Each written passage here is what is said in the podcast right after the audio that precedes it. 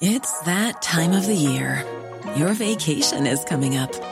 You can already hear the beach waves, feel the warm breeze, relax, and think about work. You really, really want it all to work out while you're away. Monday.com gives you and the team that peace of mind. When all work is on one platform and everyone's in sync, things just flow wherever you are. Tap the banner to go to Monday.com.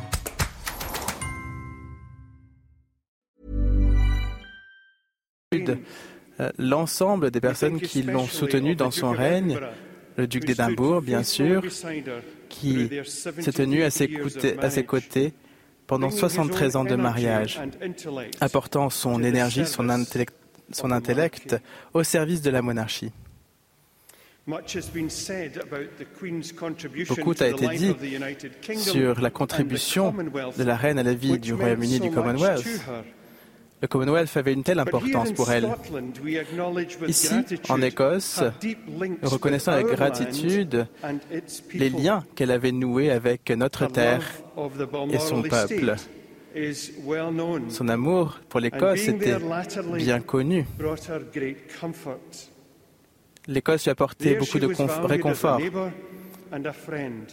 Elle venait ici en tant qu'amie, en tant que voisine. Elle venait pour se ressourcer pendant l'été. Par ailleurs, elle a voyagé dans euh, tout le pays pour soutenir un certain nombre de causes, pour rendre visite à un certain nombre de euh, visiteurs. Et elle s'est rendue à de nombreuses reprises dans cette cathédrale. Ici, en 1953, une cérémonie a eu lieu et a été dépeinte par un artiste écossais.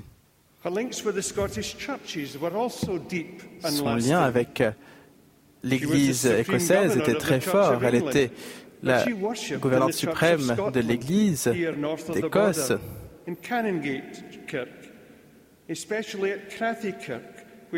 à Calendar Kirk, elle a pu participer à de nombreux services le dimanche.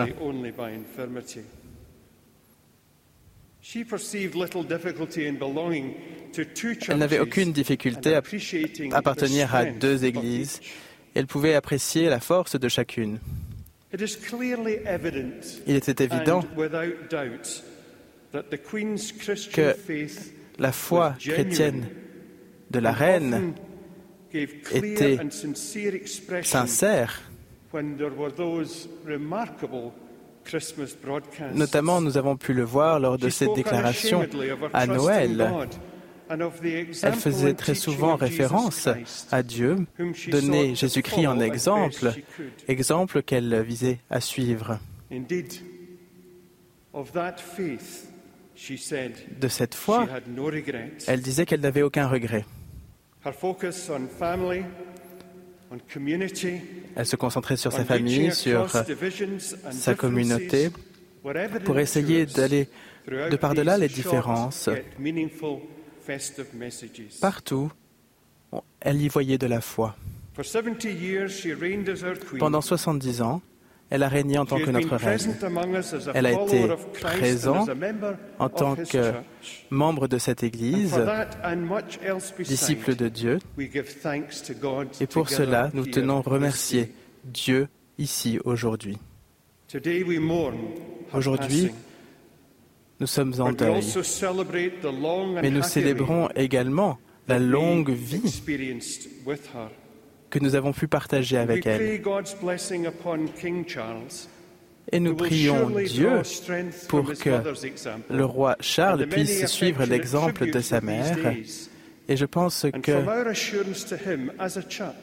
nous pouvons aussi lui apporter toute notre assurance que nos prières seront avec lui et que nous serons ici pour le soutenir, tout comme nous étions ici pour soutenir sa mère, la reine.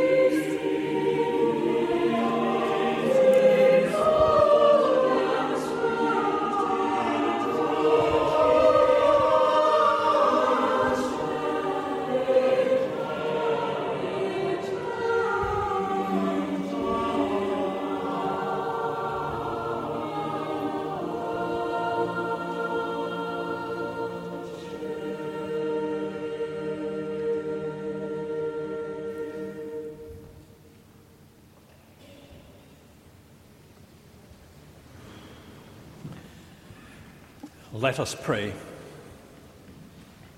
God of all grace, we thank you that you sent your Son, Jesus Christ, to break the power of death and to bring life and immortality to light through the gospel. He shared our life, took upon himself our death, and opened the kingdom of heaven to all who trust in him. Look not on us, but look on us as found in him, and bring us safely through judgment to the joy and peace of your presence. Most gracious God, with all our hearts, we thank you for the long life, the shining example, the steadfast commitment to duty, the strong faith, and the good humour of our wise and great Queen. We thank you for the deep love she has inspired from all her subjects for the myriad ways in which she met and welcomed people from all walks of life, for the diplomacy with which she resolved conflict, and for the stability she brought to her realms and to the Commonwealth. For the life and example of our Queen. With all our hearts, we give you thanks for the King in the role he now assumes. Grant comfort and wisdom, blessing, O God. God of mercy, we pray your comfort to all members of the royal family in their time of grief and loss. Enfold them in your love, we pray you. Uphold them in their sorrow and grant that they may be confident of your mercy and the promises made to us in Jesus Christ our Lord. Lord, in your mercy, hear our. Look with compassion, we pray you, upon the King as he assumes the office to which you have called him. Endow him with that spirit with which you blessed and guided the Queen these many years, that he may walk in the joy of your strength and be affirmed by the love of his people throughout this kingdom. Lord, in your mercy, hear our prayer. We pray for all in our nation that we may live according to the standards set by our beloved Queen, that we may continually uphold in prayer our King as he seeks discernment and wisdom for his calling, and that together we may seek justice and prosperity for all people in this land. Lord, in your mercy, hear, hear our prayer. We pray. We pray for wisdom to become worthy stewards of your good gifts. Give to us a constant concern for the earth and all its creatures, a spirit of understanding in our dealings with others and keep the nations of our Commonwealth united, united in bonds of cooperation and friendship. Lord, in your mercy. Almighty and everlasting God, from whose love nothing can separate us, we commend to your kindness one another here and all people engulfed of sorrow of any kind we pray for the peace of the world and for just dealings between the nations. We pray for the hungry and the poor, for those displaced by conflict, for all who suffer hardship and do not enjoy the benefits which we have known in our day and generation. We pray together as our Saviour taught us Our Father, which art in heaven, hallowed be thy name. Thy kingdom come. Thy will be done, on earth as it is in heaven. Give us this day our daily bread, and forgive us our trespasses, as we forgive them that trespass against nous pardonnons à ceux qui nous ont offensés. Et ne nous soumets pas à la tentation, mais délivre-nous du mal. Car c'est à toi qu'appartiennent le règne, la puissance et la gloire pour les siècles des siècles. Amen.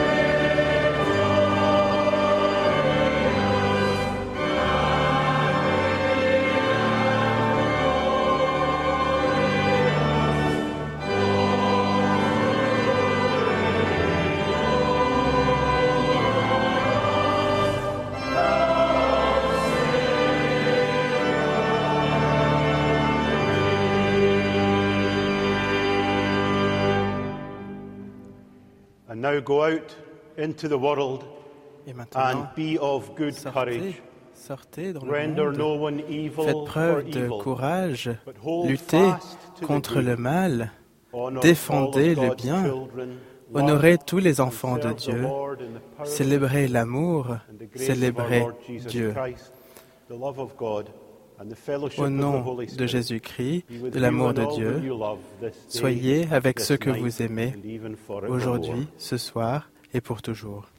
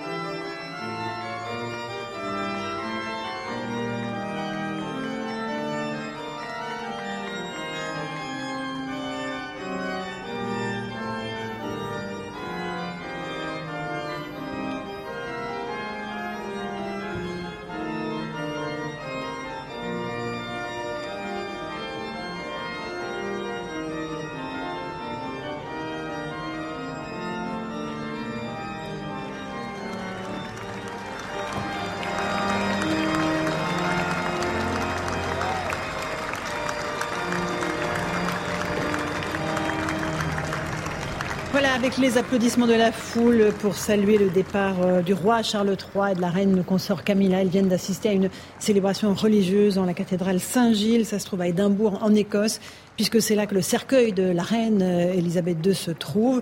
Euh, évidemment, euh, les Écossais vont pouvoir dès ce soir venir rendre hommage à leur ancienne souveraine. Ils vont pouvoir euh, accéder à, cette cathédrale dans les prochaines minutes, euh, avec encore une fois tout ce faste, ce cérémonial parfaitement huilé euh, de la couronne britannique, avec la foule qui est amassée sous un, soleil radieux. Et cette cérémonie, Louis Dragnel, bonsoir, qui est, vous êtes avec nous, qui, qui s'est déroulée voilà, selon la pure tradition anglicane, évidemment. Absolument, alors, et avec une petite nuance, parce qu'il s'agit plus précisément de l'Église d'Écosse. Alors, vous avez raison de le préciser. En Écosse, et je regardais justement juste avant l'émission, euh, et en fait, l'Église d'Écosse est séparée de l'Église anglicane en 1560 et donc c'est une église nationale et pas une église d'État. Donc il y a une petite différence quand même avec euh, l'église anglicane. Mais euh, je trouvais qu'il y avait un symbole fort à l'occasion de cette messe. C'est que le l'archevêque qui a prononcé l'homélie est un archevêque catholique. Et donc ça, c'était une volonté aussi de la famille royale mhm. euh, au nom de, de l'œcuménisme. En fait, ce qui est ce qui est assez impressionnant, moi je trouve dans ce, enfin depuis le début de de, de, enfin depuis la mort de la reine Elisabeth, c'est le, le, nombre de détails qui ont à chaque fois une puissance symbolique extrêmement forte. Et donc, on, évidemment, on peut pas tous les évoquer, euh, mais euh, déjà, euh, à l'occasion de cette, cette cérémonie, il y avait énormément de, de, détails avec une très forte charge symbolique. Ça serait bien qu'on continue à entendre le son, hein, les, les, acclamations de, de, la foule, qui évidemment était silencieuse lorsque le cercueil de la reine est arrivé dans la cathédrale Saint-Gilles. Et là, c'est quelques applaudissements qui crépitent au passage du roi Charles III, qui lui va donc se retirer quelques instants. Il y aura une veillée funèbre pour la famille royale ce soir avant évidemment que le cercueil de la reine ne soit donc euh, offert au regard des visiteurs écossais. Eric Revel, euh, évidemment, cette cérémonie religieuse, euh, ce, cadre qui a été fixé pour ces obsèques royales et qui est suivi au millimètre près. Oui, oui, au millimètre près. C'est vrai qu'on est quand même j'allais dire très impressionné. Alors, je ne sais pas si on doit parler de, pompe royale, mais c'est vrai que la, cérémonie va au-delà du recueillement. On est vraiment dans euh, dans une communion, en fait, j'ai envie de dire. Et ce qui me frappe euh, beaucoup, euh, alors je ne sais pas si ça tient au fait que ce soit l'Église d'Écosse plus mhm. que l'Église anglicane, parce qu'évidemment la reine était la, la gouverneure suprême de l'Église d'Angleterre, mais ce qui me frappe et qui pour moi, alors analyse d'un néophyte des questions religieuses, mais qui montre bien ce que représente la reine, ce que représente la royauté au Royaume-Uni, c'est qu'à la fois on avait des cantiques religieux, mais on a entendu euh, le God Save the King, God Save the Queen à la fin, qui euh, illustre évidemment le pouvoir d'un chef d'État, puisque c'est un hymne national. Et le fait qu'on ait dans cette cathédrale euh, Saint-Gilles tout à l'heure à la fois des cantiques religieux et cet hymne national mmh. montre bien l'importance de ce qu'est une reine ou un roi, me semble-t-il, au Royaume-Uni, c'est-à-dire à la fois un chef d'État, mais aussi euh, un chef euh, religieux. Et tout ça, l'air de rien, enfin, c'est pas l'air de rien, mais ça constitue des repères, ça constitue des, des amers très forts sur lesquels, euh, qu'on soit d'ailleurs royaliste ou pas en Angleterre, on s'accroche et on a le sentiment que toutes les crises souvent glissent sur le Royaume-Uni. Et là, il traverse une crise économique qui est peut-être plus forte que la nôtre encore, mm-hmm. parce qu'il y a fondamentalement cet ancrage euh, de la royauté qui incarne à la fois le pouvoir séculier et, le, pouvoir euh, intemporel. Euh, Nathan Dever, vous êtes philosophe, que vous inspire cette cérémonie? Ce qui s'est passé depuis jeudi soir et le décès de la reine. Et là, cette cérémonie, cet hommage des Écossais à leur reine.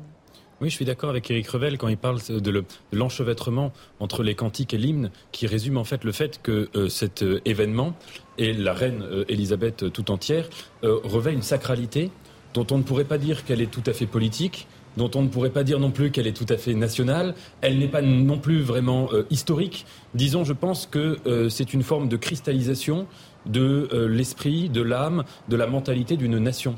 Il me semble que les, Anglais, ce qu'ils doivent, les Britanniques, ce qu'ils doivent ressentir là aujourd'hui, sachant que la très grande majorité d'entre eux n'ont jamais connu en fait d'autres monarques, je pense qu'ils ont l'impression que leur pays est mort. Si vous voulez, le pays dans lequel il avait mm. grandi, la continuité de leur pays, tellement c'était évident euh, pour eux que Elisabeth en était l'incarnation.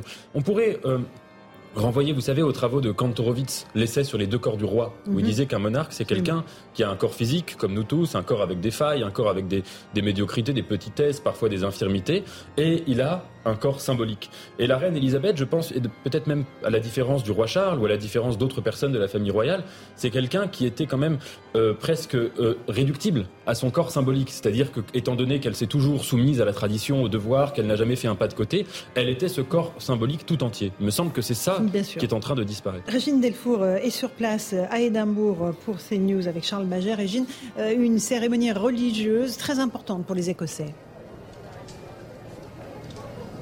Oui, très importante pour les Écossais cette euh, cérémonie puisqu'ils ont pu voir euh, le cercueil euh, de la reine passer. C'était la première fois pour beaucoup qu'ils voyaient ce cercueil et, dans quelques minutes, hein, ils vont devoir pouvoir, ils vont pouvoir pardon, s'approcher et puis faire la queue parce qu'il va y avoir beaucoup de monde qui vont vouloir rendre hommage à la reine. Ils vont pouvoir se recueillir devant la dépouille. Pendant cette cérémonie, ils étaient alors après évidemment la procession, beaucoup sont partis, mais il y a eu euh, beaucoup d'autres euh, Britanniques et puis euh, d'autres personnes d'autres coins du monde qui sont restés. Ils avaient apporté des chaises pliantes, ils sont restés pour écouter la messe. J'ai pu m'entretenir avec plusieurs personnes qui me disaient qu'elles étaient particulièrement émues, que c'était important pour elles de venir ici. Certaines venaient même d'Angleterre et elles ne peuvent pas venir à Londres parce qu'elles estiment qu'il va y avoir des millions de personnes et elles n'auraient pas pu apercevoir le cercueil de la reine comme elles ont pu euh, le, voir ici à, Édimbourg. Merci beaucoup. Euh, Régine, encore un tout petit mot de ce qui va se passer ce soir. Le corps de la reine reste dans la cathédrale Saint-Gilles. Les, euh, les Écossais vont pouvoir lui rendre hommage et il y aura une veillée funèbre pour la famille royale Oui, à partir euh, de, aux alentours de 20h, 20h20, heure française, euh, il y aura une veillée funèbre où le roi Charles III euh, sera avec plusieurs membres de la famille royale ici dans la cathédrale Saint-Gilles. Je vous rappelle que le corps de, le cercueil de la reine va rester ici pendant 24 heures euh, pour permettre à tous ceux qui ont envie de se recueillir de le faire. Et puis demain, il partira, euh, euh, il partira à bord d'un avion de la Royal Air Force, accompagné de son unique fille, la princesse Anne, pour Londres, où il est attendu demain soir à 19h, 20h heure française. Euh, merci beaucoup, Régine Delfour, euh, avec Charles Baget sur place. On va continuer à suivre évidemment ces, célébrations, euh, ces commémorations pour la reine Elisabeth II, Louis de Ragnel. Encore une fois, il y a tout le rite qui entoure la couronne britannique. Et ce n'est pas terminé, ça va durer jusqu'à lundi 19 septembre, qui sera le jour des obsèques. Absolument, parce qu'en fait, ce qu'il faut, c'est que le, corps de la reine Elisabeth ait sillonné l'intégralité de son royaume. Donc il y a quatre nations qui forment le Royaume-Uni, par exemple. La dernière étape, je crois, ce sera le Pays de Galles vendredi prochain. Et donc voilà, c'est quelque chose de, très important. Et, alors, ce qui nous fascine nous Français, c'est que ça fait très longtemps que, puisqu'on est en République, euh, qu'on n'assiste plus à ça. Mais je reviens un instant sur ce que disait Eric Revel tout à l'heure. C'est en fait, euh, ce qui nous fascine, c'est à la fois la, force de la, spiritualité, de la spiritualité, de la, la religion, de la foi. C'est-à-dire que quoi qu'on pense euh, de ce qu'est devenu aujourd'hui la religion anglicane, qui est quand même assez euh, contestée, il y, a, des dérives, il y a des remises en question, euh, eh bien, les Britanniques savent honorer leur mort et qui plus est, savent extrêmement bien enterrer, rendre hommage à leur monarque, ce que nous, on ne sait plus très bien faire, puisqu'il n'y a plus personne au-dessus de la mêlée. Il y a président de la République. Mais ce n'est pas, exactement la même chose. Pas vraiment. Euh, la précision, c'est que le corps de la reine va aller à Londres et il restera en revanche. Charles et Camilla vont visiter les, ah, pays du royaume. Mais la, reine va prendre la direction de, euh, de Londres et euh, le corps de la reine, évidemment, et elle y restera jusqu'au jour de ses obsèques. La précision est importante. Euh, Nathan Devers, sur l'importance symbolique, effectivement, de, ces commémorations. Oui, tout à fait. La, comparaison, nous, on regarde ça en tant que Français. Et euh, la différence, euh, je suis d'accord avec vous, elle est flagrante. Dans la mesure où ce rituel-là, je pense qu'il serait absolument impossible euh, de, le, de, le, de, le, concevoir en France. Alors on peut avoir un regard de républicain sur la chose et estimer que la politique n'est pas réductible à des familles, à des hérédités, à des, à des individus. Eux peuvent avoir un regard inverse en estimant que la France manque d'une forme de sacralité, manque d'une forme de transcendance. Mais ce qui est très intéressant de noter, c'est qu'en fait, les Britanniques et les Français ne s'opposent pas tellement. Ça veut dire qu'ils sont partis d'une même expérience historique qui était la mhm. décapitation du roi, à à peu près euh, un siècle d'écart. Mhm. Euh, et nous avons vécu la même chose. Les Français ont peut-être euh, eu ressenti, en tout cas il y a des débats là-dessus, est-ce qu'ils ont ressenti un vide d'avoir décapité, d'avoir une béance de cette couronne royale qui n'existait plus? Emmanuel Macron l'avait dit d'ailleurs en 2017. Reste que on a inventé quand même une monarchie républicaine. Mm. Les obsèques de Jacques Chirac euh, étaient aussi des, des, obsèques qui étaient presque royales. Et les Anglais ont inventé cette solution qui est différente petit à petit, hein, mais qui consistait à avoir à garder la monarchie pour euh, représenter l'âme du pays, mais évidemment à la vider de sa substance politique. Absolument. Euh, on garde à l'image, euh, évidemment, cette euh, cathédrale d'Édimbourg, la cathédrale Saint-Gilles, ou le corps de la reine, vous le voyez là, avec le drapeau écossais, la couronne d'Écosse qui est posée sur le cercueil, va rester exposée toute la nuit pour que les Écossais puissent venir rendre hommage à, la reine. Mais on va quand même se diriger vers Londres, rejoindre Florian Tardif et Antoine Estève, les envoyés spéciaux de CNews. Londres, où le roi Charles III a prononcé un discours ce matin, Florian, et où il, doit revenir euh, dans les prochaines 24 heures. C'est bien cela Expliquez-nous. Oui, tout à fait. Euh, le roi d'Angleterre a euh, assisté euh, ce matin aux condoléances présentées par les deux représentants des deux chambres du Parlement, the House of Commons and the House of Lords. Ils leur ont présenté dans un premier temps leurs condoléances et ensuite ils ont prêté allégeance au nouveau roi d'Angleterre et c'est ensuite que Charles III a pris la parole durant quelques minutes à peine. Il est revenu sur les hommages qui ont débuté suite au décès de sa mère jeudi dernier il a justement évoqué euh, l'image de, sa mère en citant euh, une citation de William Shakespeare en expliquant que c'était un exemple euh, pour l'ensemble des têtes couronnées, toujours de ce monde, lui compris. Il a ensuite eu quelques mots vis-à-vis euh, des parlementaires qui lui faisaient face. Il y avait 900 euh, parlementaires dans euh, la grande salle de Westminster, où sera d'ailleurs conservé dans les tout prochains jours le cercueil de la reine, visible à l'ensemble du public. Il leur a expliqué ce matin que le Parlement, durant son règne, comme ce fut le cas lors du règne de sa mère, restera le cœur vibrant de la, de la démocratie ici au Royaume-Uni. Euh, Florian, un tout petit mot de ce que vont faire euh, le nouveau roi et, son épouse. C'est eux, euh, ils vont aller visiter les quatre pays du royaume, c'est ça? Oui, tout à fait. À commencer euh, par euh, Édimbourg où ils sont euh, présents en ce moment même. Ils ont assisté il y a, il y a quelques minutes à cet hommage rendu au sein de la cathédrale Saint-Gilles à Édimbourg. Ensuite, il se rendra en Irlande du Nord, puis au Pays de Galles. Et comme cela avait été expliqué quelques instants à peine sur votre plateau, il faut pour le nouveau roi d'Angleterre, qui est le roi du Royaume-Uni et qui est à la tête maintenant du, du Commonwealth et qui est même défenseur de la foi, c'est comme cela qu'on l'a introduit euh, euh, vendredi dernier lorsqu'il a pris le pouvoir à la suite donc du décès euh, de sa mère. Il faut impérativement que le nouveau roi du Royaume-Uni fasse un petit tour dans l'ensemble des pays qui sont donc au sein du Royaume-Uni ici hein, au, Royaume-Uni justement. Florian, un, petit mot donc du cercueil de la reine actuellement à Édimbourg. Demain, il partira pour Londres. Euh, il paraît qu'il y a 30 heures d'attente, d'ores et déjà, pour ceux qui voudront aller se recueillir devant sa dépouille. C'est bien cela 30 heures d'attente?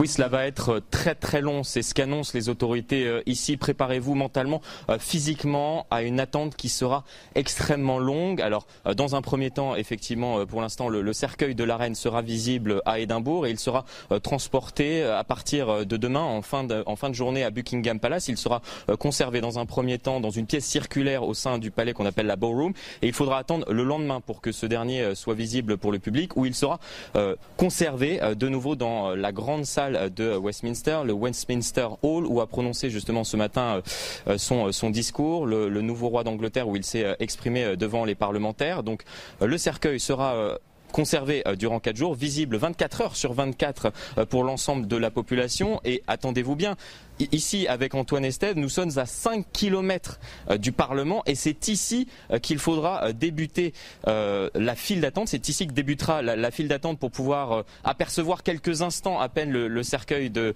de, la reine. Et comme vous pouvez le voir sur ces images en direct, il y a d'ores et déjà des barrières qui ont été installées pour permettre de contenir la foule. Il faudra prévoir de la nourriture, de l'eau, c'est ce qu'expliquent les autorités, et également se préparer mentalement à rester des heures et des heures debout. Interdiction de s'asseoir puisque les différents agents de sécurité qui ont été embauchés, il y a 40 000 agents de sécurité qui ont été embauchés, Laurence, pour l'occasion, demanderont à la population, pour des raisons de sécurité, d'être perpétuellement en mouvement jusqu'à atteindre donc le Parlement pour pouvoir, espère de nombreux Anglais, puisqu'on attend plusieurs millions de, de personnes ici, apercevoir une toute dernière fois le cercueil de la reine. Et les Britanniques sont prêts à faire ces sacrifices-là, mon cher Florian, pour apercevoir une dernière fois leur reine. Euh, euh, lundi, euh, Louis de Ragnel, merci beaucoup Florian et Antoine Esteban, on vous retrouve tout à l'heure à 18h. lundi, il y aura les obsèques, lundi prochain, en présence de Joe Biden, le président américain, on, le sait déjà. Est-ce que l'on sait si le président Macron va s'y rendre ou l'Élysée n'a pas encore annoncé cette, Alors, ce déplacement? l'Élysée, pour le coup, il n'y a pas beaucoup de mystère. Emmanuel Macron a l'intention de s'y rendre. Alors le problème, c'est que ça se chevauche avec l'Assemblée générale des Nations Unies, donc il va falloir savoir à quelle Emmanuel Macron va pouvoir s'y rendre. Alors c'est euh, pas tout à fait au même endroit. Et il y a un, pas du tout au même endroit. Euh, et il y a un dispositif surtout extrêmement strict qui est imposé normalement à tous les chefs d'État. Alors il y aura peut-être des exceptions, on verra, mais a priori, euh, donc tous les, les chefs d'État ne peuvent pas venir en jet. Ils doivent prendre des des, des, vols commerciaux. je pense que pour certains d'entre eux, ça va les chatouiller un peu. Euh, et puis ensuite, ils, ils, seront acheminés en fait par bus jusqu'à l'abbaye de Westminster, euh, donc pour le pour l'enterrement. Euh, et donc, voilà, tout, le, tout le protocole est vraiment imposé par, euh, par le Royaume-Uni. Et euh, il y aura normalement euh, la possibilité de venir. Il n'y a, qu'un seul couple pardon, par pays euh, qui pourrait être présent dans l'abbaye. Donc on pense vraisemblablement Emmanuel Macron s'y rendra avec Brigitte Macron. Et il pourra prendre l'Eurostar, évidemment, lui. Il pourra prendre l'Eurostar, le bateau. Et, absolument, il y a plein de possibilités. Cet avantage-là. mais alors, l'Assemblée générale des Nations Unies, vous dites lundi? C'est quasiment au même moment. Il y a eu des discussions en interne pour savoir. Être déplacé, Est-ce qu'il fallait Et non, finalement, la décision était de la maintenir. Euh, et donc je pense que Emmanuel Macron va prendre euh, son avion et va aller assez vite. Euh, Comme tous les autres chefs d'État qui seront présents. Va prendre un, la 330 présidentielle qui maintenant permet de faire des, liaisons même mm. parfois lointaines. Eric Revel, ces obsèques de lundi prochain, moment d'union planétaire ou pas tellement. En fait, les chefs d'État étrangers seront présents, mais euh, la guerre, euh, les famines continueront comme d'habitude Oui, bah oui, oui, le, monde va continuer euh, évidemment de tourner, mais sans doute que ce sera l'événement le plus important, le plus, j'ai du mal à employer le terme, mais médiatisé de, du siècle dans lequel nous, vivons. Ça me paraît évident, pour, pour plein de raisons. Hein. on parle beaucoup du long règne d'Élisabeth II, mais quel que soit le siècle de référence, à part Louis XIV, aucun monarque n'a régné aussi longtemps. Aucun Louis XIV monarque... a régné plus longtemps qu'elle. Oui, 72 ans. C'est ça. À part Louis XIV, français, mhm. euh, personne. Non, ce qui me frappe quand même, puisqu'on parle mhm. des hommages et, que tout à l'heure euh, Nathan faisait une comparaison avec la République et le fameux, le, fameux concept de corps du roi, c'est que quand même euh, l'inconscient collectif français, tapis dans son passé, est sans arrêt quand même à la recherche de cette monarchie républicaine. C'est très frappant. C'est très frappant. D'ailleurs, quand on parle de l'incarnation de la fonction présidentielle, souvent on parle du corps du roi. On dit, mhm. euh, voilà, vous êtes candidat à l'élection présidentielle, vous êtes élu et vous ne vous appartenez plus. Votre statut fait que vous êtes le chef de l'État. Et malheureusement, je trouve que avec la perte de valeur qu'on a accumulée dans ce pays, avec aussi la désincarnation depuis euh, mhm. euh, quelques années euh, maintenant de la fonction présidentielle, c'est de plus en plus compliqué de nourrir cet inconscient collectif qui navigue toujours, me semble-t-il, entre ce besoin de, république et ce passé de monarchie. C'est pour ça qu'on parle d'une monarchie républicaine dans laquelle on vit. Le problème, c'est qu'on voudrait en avoir les oripeaux, euh, les ors et les velours, mais il me semble qu'on n'en a plus les valeurs. Parce que quand on parle en France de souveraineté, on parle de souveraineté européenne.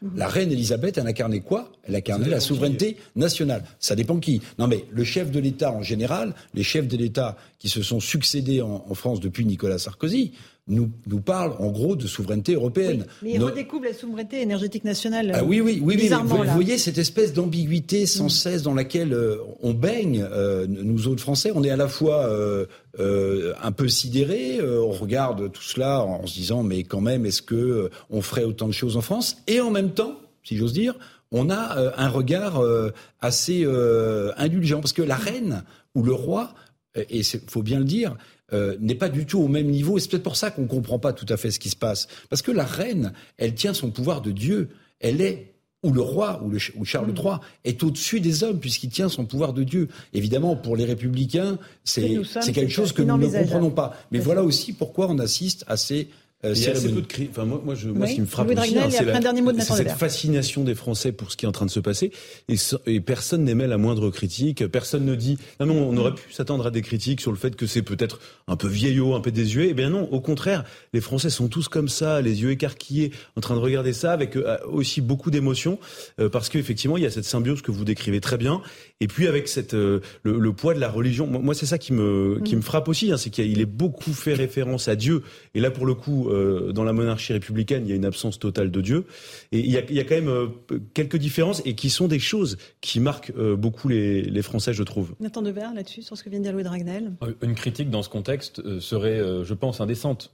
Parce que là, le, les, les obsèques qui vont avoir lieu, ce seront les obsèques non seulement de la reine, mais j'insiste, je pense, d'un siècle comparable un petit peu d'ailleurs aux obsèques de la reine Victoria. Alors moi je, n'y ai pas assisté, hein, mais euh, en tout cas elles ont été racontées dans, beaucoup de, romans. Euh, euh C'était un, moment où le, Londres, le peuple de Londres, a enterré le siècle de la grandeur britannique dans le monde. pour rebondir sur, ce que vous disiez sur, sur les, les obsèques monarchiques ou royales, parmi les présidents français que la reine Elisabeth a pu connaître, disons que le, le, celui qui a été le plus monarchique, c'était le général de Gaulle. Mhm. Et il a eu des obsèques qui étaient à la fois très solennelles, très magistrales, qui montraient, oui, très distinguées, parce qu'il montrait que c'était un homme qui était vraiment euh, mhm. quelqu'un qui s'estimait, enfin qui avait une mission euh, de, représenter la France, mais qui était d'une sobriété absolue, avec les enfants du village qui portaient le cercueil, avec aucune, aucun officiel. À sa demande, tout ça, sa demande, et, tout ça à sa demande, avec juste un petit tank qui allait de la boisserie au, au cimetière qui était à quelques centaines de mètres. Et on peut se demander euh, entre, euh, entre, si vous voulez, ben c'est aussi des, des, esprits des peuples qui sont différents, mais entre ce rituel qui est très euh, ostentatoire, qui est très long, etc., et qui est très saccadé, et la sobriété presque racinienne, si vous voulez, des obsèques du général de Gaulle, ce qui euh, marque le plus la grandeur d'un dirigeant. Pardon. Allez, un dernier mot là-dessus, alors qu'on a toujours Parce qu'en réalité, on oublie très vite les choses, mais souvent quand un chef de l'État français meurt, on le sacralise à Notre-Dame les enterrements des chefs de l'État français, la plupart ont eu lieu à Notre-Dame, jusque et y compris François Mitterrand, vous vous souvenez, avec cette larme versée par Helmut Kohl, le chancelier euh, allemand. Donc en fait, non seulement euh, on a un inconscient collectif qui est tapis dans cette monarchie républicaine, mais le côté sacré, on ne l'évacue pas totalement. François Mitterrand a, eu une, énorme cérémonie à Notre-Dame, à sa demande, à Notre-Dame de Paris. Alors les forces de l'esprit pour lui étaient, étaient importantes, on, se souvient, mais ça me frappe. Et puis la reine Elisabeth, je pense aussi qu'on pleure un peu sur le temps passé. Ça nous rapproche aussi, nous, tous, de la fin. Pourquoi? Parce qu'après la disparition de Mikhail Gorbatchev, dans un autre genre, totalement, en fait, on ferme définitivement le XXe siècle. En fait, c'est ce siècle-là qu'on vient de fermer avec la disparition de la reine Elisabeth. Et voilà, et pour tout à chacun, euh, eh bien, les années qui sont devant sont à la fois des années inconnues, mais aussi des années qui marqueront pour tout à chacun le temps qui est passé. Juste une toute petite chose pour l'enterrement du général de Gaulle. Moi, moi je pense que de, de tous les chefs d'État dont on vient de parler aussi, c'était celui qui revendiquait peut-être plus euh, son, sa foi chrétienne. Et, et je pense qu'il y, a, mm. y a aussi une dimension euh, d'humilité, de volonté, un peu de s'effacer devant. Euh, il a connu quand même à la fois la difficulté, mais il a aussi connu la grandeur, le faste. Et je pense qu'il y avait cette volonté de dépouillement. Euh, il savait qu'il allait redevenir autant poussière. Pour Borès, les gens oubliaient qu'à plus pour lui qu'à l'Élysée sous Charles de Gaulle, qu'à l'Élysée sous Charles de Gaulle, il y avait une petite chapelle dans laquelle euh, le général de Gaulle communiait. Absolument. Alors on a toujours à l'image C'est devenu un bureau aujourd'hui. Ce cercueil de la reine Elisabeth II drapé du drapeau écossais avec la couronne d'Écosse. Euh, posé euh, évidemment sur un, coussin euh, bleu. le roi Charles III était présent pour la cérémonie qui s'est déroulée il y a quelques instants. On l'a vécu en direct sur CNews. Il y avait la procession juste auparavant qui a amené le cercueil de la reine jusqu'à cette cathédrale Saint-Gilles où elle sera visitée ce soir par les Écossais qui voudront lui rendre hommage. Et ce matin, le roi Charles III était à Londres, à Londres où il a prononcé un discours devant le Westminster Hall. Écoutez ce qu'il a dit. Explication de Kinson.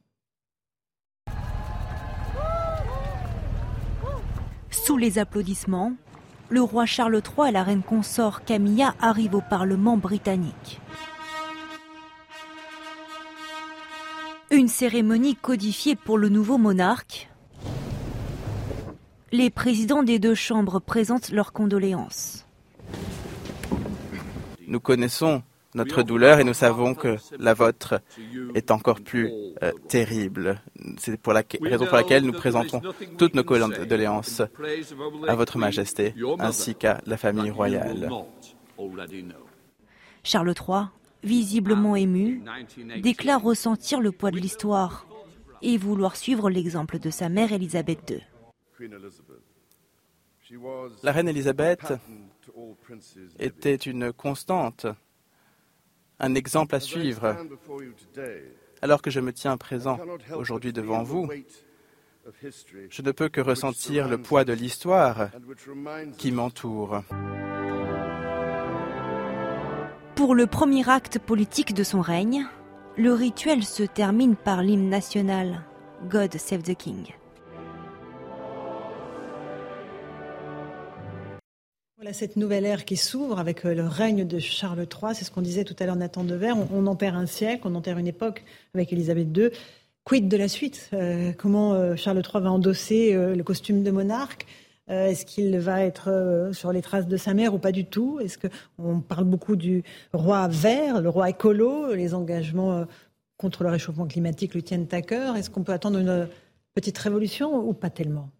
Pour citer un article de Baptiste Roger Lacan dans Le Grand Continent, il est possible que le, roi Charles euh, soit un roi de l'interrègne. C'est-à-dire que vous disiez, Eric, que les portes du XXe siècle avaient été refermées avec le décès d'Élisabeth II mais euh, le roi Charles est quand même n'est pas euh, c'est pas comparable par exemple avec la reine qui avait accédé au pouvoir à, à la couronne à l'âge de 26 ans. C'est quelqu'un qui a été euh, une figure aussi euh, de ce siècle-là, euh, qui a, qui, a, été, je dirais, au cœur aussi de l'attention mm. des Anglais pour des raisons pas nécessairement politiques ou royales, qui tenaient aussi à son intimité, mais mais de, pendant des décennies.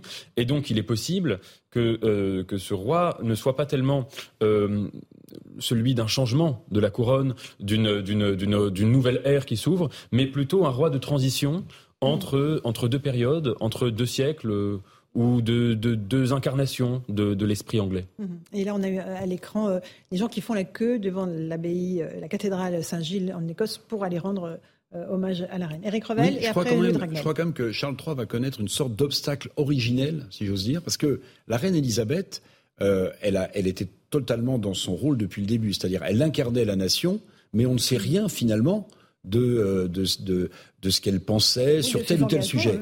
Même sur le Brexit, elle Même sur le Brexit, exactement. Bon, il y a cette discussion qui a lieu régulièrement entre le monarque et le premier ou la première ministre, mais on n'a jamais rien su. La grande différence peut-être originelle pour Charles III, c'est qu'on connaît déjà un certain nombre de, de points de vue qu'il a sur un certain nombre de dossiers. Or, va-t-il euh, parfaitement respecter ce qu'on peut imaginer la fonction de roi, c'est-à-dire s'effacer totalement euh, et ne laisser aucune de ses idées euh, transpirer, ou au contraire, est-ce qu'il va euh, tirer un petit peu la, la pelote sur les sujets qu'on lui connaît, comme l'écologie, vous le citiez, mais, mais il y en a d'autres. Et ça, c'est peut-être une difficulté pour le prince Charles devenu Charles III d'incarner totalement la fonction en se mêlant plus du tout du tout de politique, ce qu'il ne pourra pas faire, et en incarnant totalement la nation, ce qu'il a commencé à faire. Mmh. Louis Dragnel. Moi, je pense que euh, quand il parle lui-même euh, du poids de l'histoire, il explique en fait qu'il va se situer clairement dans les pas de sa mère. Et, et, en fait, ce serait une prise de risque inconsidérée pour Charles III euh, d'essayer de, de, de, changer en fait ce qui est quand même la continuité de l'histoire de, de, cette couronne britannique maintenant depuis plusieurs siècles. Euh, et donc moi je le, je le vois pas du tout euh, s'immiscer dans la vie politique. Effectivement, Éric Revel parlait de ses engagements passés. Même il y, y a plusieurs ministres ou parlementaires ou anciens parlementaires britanniques qui racontent que Charles III parfois leur écrivait directement pour pour des, faire des demandes, des interventions, ou faire des, simplement des remarques sur tel ou tel projet de loi, tel sujet qui était en discussion à l'époque. Et, et moi, je, je, suis convaincu du fait qu'il euh, n'interviendra aucunement, puisque dès lors qu'il s'il intervient, eh bien, ça, ça, ça mettrait un, un, caillou dans ce système qui est, en fait, c'est pas juste de l'effacement parce qu'en fait euh, le, le, moindre sourire, la moindre geste et gaieté et, peut être interprété euh, comme un signal politique. Et d'ailleurs, c'est ce qui euh, parfois fait étouffer, a fait étouffer par le passé certains membres de la famille royale qui sont partis, qui trouvaient ça, qui trouvaient que la charge était trop importante. Et je pense que compte tenu du fait aussi que Charles s'est préparé maintenant pendant plus de 50 ans à ça, non, mais, il a eu le temps. Non, mais il a, il a réellement eu le temps de se préparer, psychologiquement, intellectuellement. Et donc, il sait comment ça fonctionne. D'accord. Et le vrai changement générationnel aura lieu quand le prince William, qui est désormais prince de Galles, arrivera sur le trône. Oui, l'enjeu, c'est la continuité. Oui, on sera quand même dans une autre époque. Oui, il, est possible, c'est une simple hypothèse, hein, mais il est possible qu'il y ait une forme de crise de la monarchie dans les années qui viennent. C'est-à-dire que le prince William, il a encore une réputation qui est vierge, qui est immaculée. Euh, on, ne sait pas grand-chose de, lui puisqu'il n'a pas eu le temps vraiment d'agir, de faire son empreinte. ce n'est pas du tout le cas du prince Charles. Et il est vrai que le prince Charles a pu euh, susciter euh, l'antipathie d'une grande partie de son peuple il y a quelques décennies, mhm. et que encore aujourd'hui, sa cote de popularité, je regardais ça tout à l'heure, n'est pas très élevée. Et donc, si vous voulez, il va y avoir une forme de, prise de risque là dans les, dans, les, dans, les, dans les prochaines années qui va être importante pour la monarchie. Parce qu'à mon avis, le, ce que représente symboliquement la couronne d'Angleterre, c'est pas comparable avec la monarchie espagnole, avec mm. les autres monarchies. le seul point de comparaison, c'est le pape. Mais si vous voulez, le pape, on n'a pas affaire à une nation, on a affaire à un, des territoires les plus petits euh, sur Terre, et c'est uniquement, si vous voulez, une sorte d'influence spirituelle, mais qui est totalement euh, conciliable ou compatible, en tout cas pour les laïcs, avec avec la vie civile, avec l'existence euh, extra spirituelle.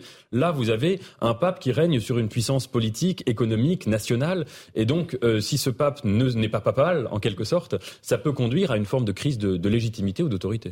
Mais ce qui me frappe aussi, si vous voulez, on sera d'accord ou pas, c'est que Charles Charles III, il incarne presque plus un conservatisme rigide que l'incarnait sa mère. Sa mère, elle incarnait aussi bien la culture officielle que la contre-culture. Euh, l'ours Paddington, dont on a revu le sketch, qui est absolument incroyable. Moi, j'étais dans le euh, à l'ouverture des Jeux Olympiques à Londres pour la cérémonie avec cette histoire d'hélicoptère où on voit une dame qui furieusement ressemble à la reine de loin et tout d'un coup les projecteurs se braquent sur la tribune officielle qui était en face de moi, et la reine, habillée dans le même costume évidemment, se fait applaudir. Elle savait, mais c'est absolument incroyable.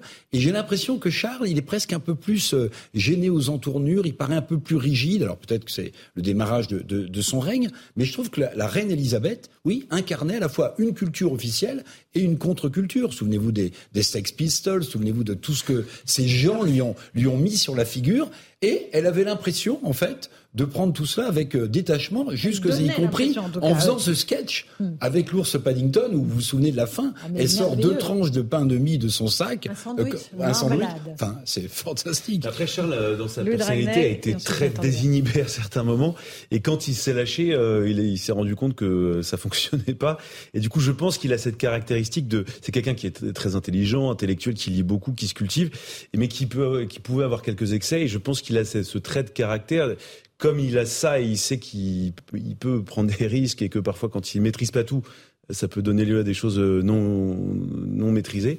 Euh, eh bien, je pense qu'il se contrôle encore plus. Euh, il est dans le mm. principe de, précaution vis-à-vis de lui-même. Nathan Devers. Oui, c'était un petit peu ce que je voulais dire aussi, c'est que je pense que la reine était perçue comme une femme de devoir qui n'a jamais euh, échappé à cela, qui a bah, d'ailleurs un quotidien qui était extrêmement rythmé et, et, et sur lequel on, savait peu de choses, mais il y avait peut-être sans doute assez peu de choses à savoir sur son intimité parce que c'était une intimité qui était réduite au respect du regard, du redevoir, des conditions, des, des conventions, des traditions, du sens de l'histoire. Donc à partir de là, elle pouvait se permettre, euh, si vous voulez, parfois euh, de décorner son image ou de, ou de rire, de jouer avec son image parce que cette image était déjà éminemment sérieuse. Me semble que le prince Charles, c'est presque l'inverse. Ça veut dire que fondamentalement, c'est un homme comment pourrait-on dire, qui est perçu, ou en tout cas qui a été perçu comme un homme d'anti-devoir. Pour déjà une simple raison, c'est que euh, c'est la grande question racinienne quoi, du monarque, qui, euh, lorsqu'il est confronté à, un amour impossible, à un amour interdit, à un amour euh, intolérable du point de vue des conventions, il ne choisit pas cet amour s'il est un homme chez, chez, lequel le devoir domine. Et lui, il a choisi cela. Donc il me semble, et puis il y a d'autres choses qu'on pourrait citer. il a fait des études, ce qui déjà ne se faisait pas. donc il me semble que c'est exactement l'inverse et que lui, il est obligé de rajouter du sérieux. Mais c'est d'ailleurs souvent dans, la vie, en dehors de la famille royale, les gens qui cherchent à se montrer une apparence sérieuse, c'est que fondamentalement en eux, il y a quelque chose qui est profondément pas sérieux du tout, et réciproquement. Il y a un vrai doute. Pour ça que je il y a une question aussi, Eric Ravel, qui est cette fascination des Français pour ce qui se passe en Grande-Bretagne. On nous dit beaucoup, vous en faites beaucoup trop sur les télés, vous en faites beaucoup trop sur les radios. Euh, en même temps, le public répond présent quand il y a ce type de cérémonie. Ils ont envie de voir, ils ont envie de voir la famille royale. Ça les intrigue au plus profond, c'est ça? Ah oui, oui, parce que je pense qu'il y a aussi, bon, il y a ce que je pense fondamentalement, c'est-à-dire il y a dans l'inconscient collectif français euh, cette attirance, répulsion euh, pour la monarchie, mais il y a aussi, je pense, tout ce qu'on peut construire d'imaginaire autour de la vie d'une princesse ou de la vie d'un prince. euh, qui est, à mon avis, beaucoup plus contraignante de ce qu'on imagine. Mais tout ça, ça fait partie aussi, ou ça faisait partie euh, des, des, des, rêves. Mais c'est vrai que les, les, les audiences des médias aujourd'hui sont absolument colossales.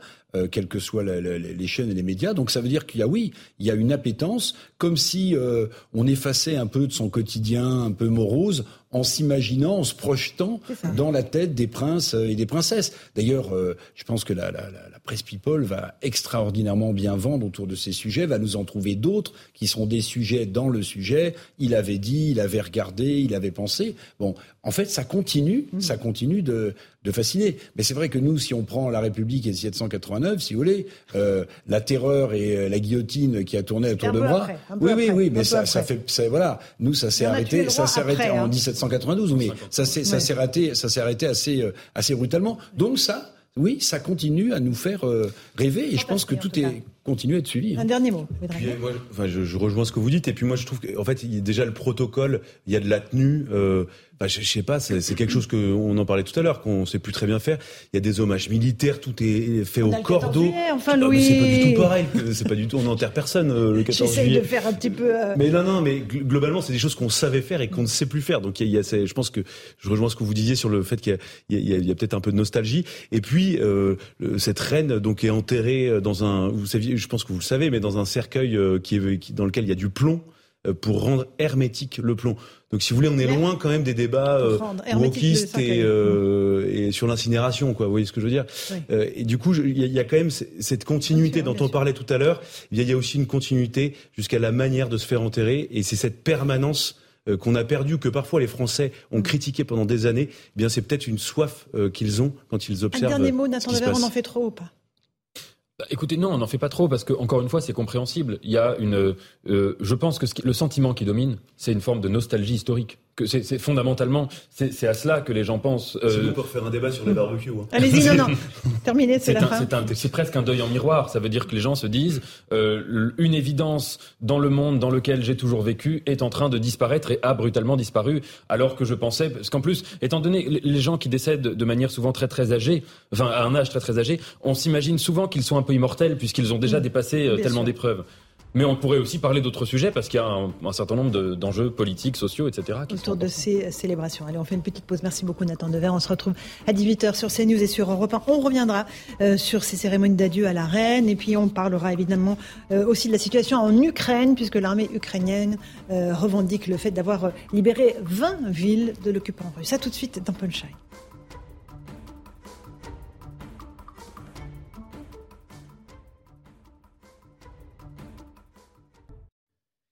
Bonsoir à tous et bonsoir à toutes. Bienvenue ce soir dans Punchline sur CNews et sur Europe 1. L'adieu à la reine se poursuit. Beaucoup d'émotions tout à l'heure à Édimbourg, en Écosse, au passage du cercueil d'Élisabeth II qui se dirigeait vers la cathédrale Saint-Gilles. Le roi Charles III et la reine consort Camilla ont suivi le cortège à pied. Ils ont ensuite assisté à une célébration.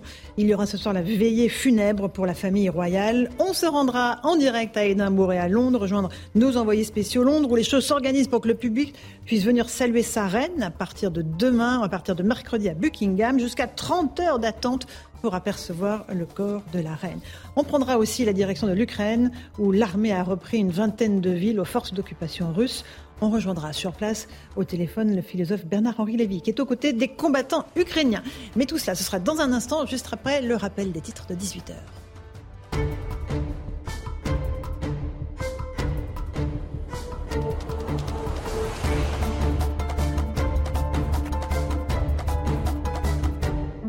Il est pile 18h si vous nous rejoignez à l'instant sur Europe 1 et sur CNews. Le cercueil de la reine Elisabeth II a été transporté à la cathédrale Saint-Gilles à Édimbourg en Écosse. Une cérémonie religieuse en mémoire de la reine a ensuite eu lieu. La dépouille euh, de la reine restera exposée dans la cathédrale pendant 24 heures avant de rejoindre Londres demain soir. Et justement en Écosse, des milliers de personnes sont venues rendre hommage à leur reine. La foule n'a pas caché son émotion. Écoutez justement certains Écossais que nous avons rencontrés. Je pense que les habitants d'Édimbourg sont à la hauteur de l'événement et lui font les adieux qu'elle mérite. Et je pense qu'elle serait fière de son peuple. C'est très émouvant, c'est la seule reine que nous ayons connue et je pense que ce jour a montré tout le respect que le pays avait pour elle.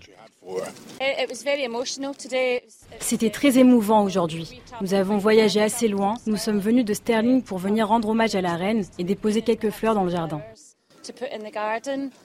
Voilà, et le roi Charles III s'est pour la première fois adressé au Parlement britannique ce matin. Il assure vouloir suivre l'exemple de sa mère Elisabeth II et ressentir le poids de l'histoire. On l'écoute.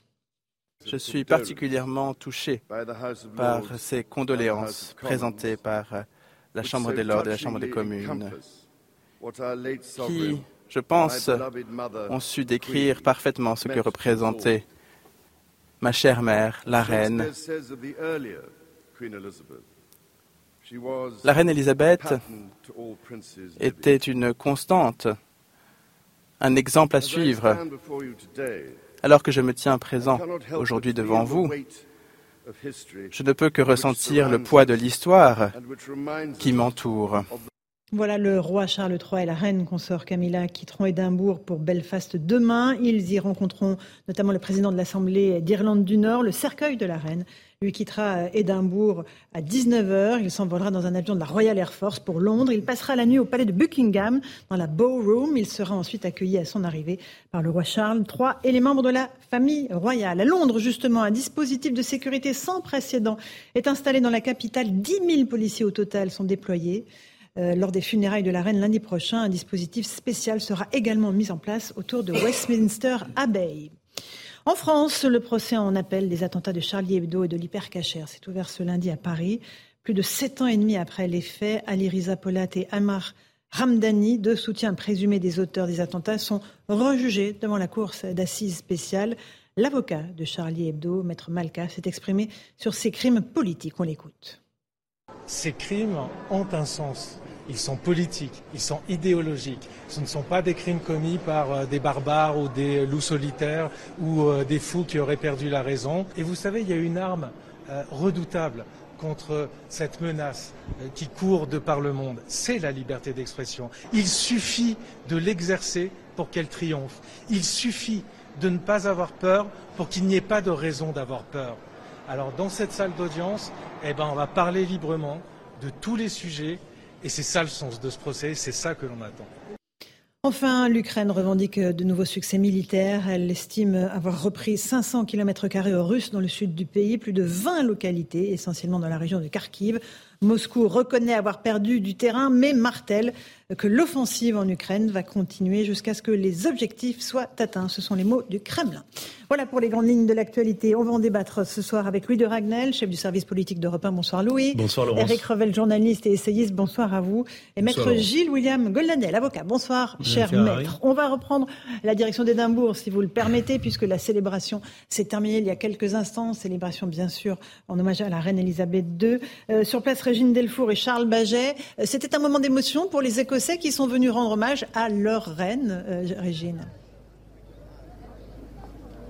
Oui, énormément d'émotions, euh, Laurence, ici euh, à Édimbourg depuis euh, plusieurs heures. Hein. Ils sont arrivés même très tôt ce matin pour rendre hommage à leur reine, les Écossais, mais aussi des Anglais qui ne pourront pas assister aux funérailles le lundi prochain, le 19 septembre, puisqu'il y aura énormément de monde à Londres et ils voulaient apercevoir le cercueil de la reine, cette, cette reine qu'ils aiment tant. Ils, ils louent hein, cette, cette unité, leur, sa loyauté l'unité qu'elle a réussi à avoir dans le, royaume. Et, beaucoup m'ont dit, en fait, euh, c'est un membre de ma famille que j'ai perdu. Euh, je viens de le réaliser en voyant euh, le cercueil. Beaucoup de personnes me disaient qu'elles étaient très émues, notamment quand le cercueil est passé en procession et qu'ils étaient donc devant. On a, il y avait un silence qui régnait ici à Édimbourg après quelques applaudissements. Et là, il y a énormément de gens qui sont en train de faire la queue pour pouvoir comment,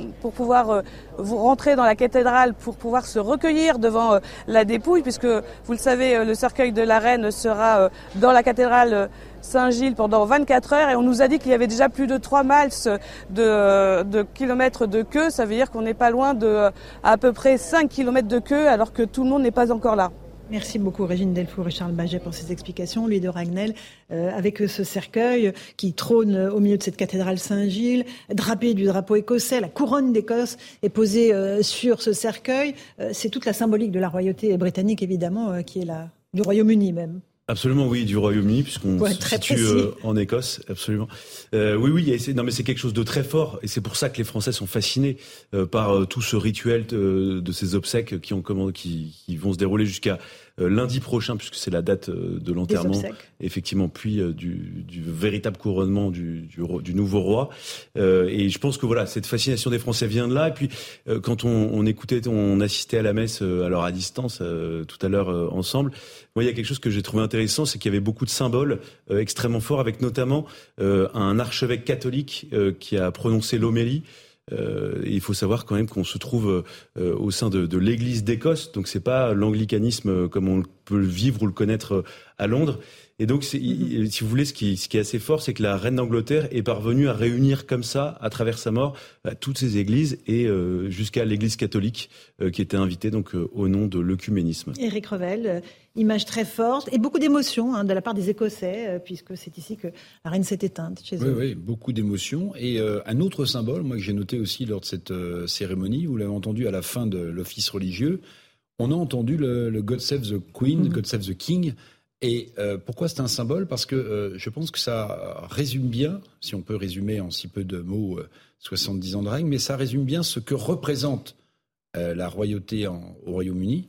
C'est-à-dire à la fois c'est un chef de l'État, mais c'est aussi euh, un chef de l'Église, parce que le, la reine Elisabeth était le, la gouverneure, le gouverneur suprême euh, de l'Église d'Angleterre.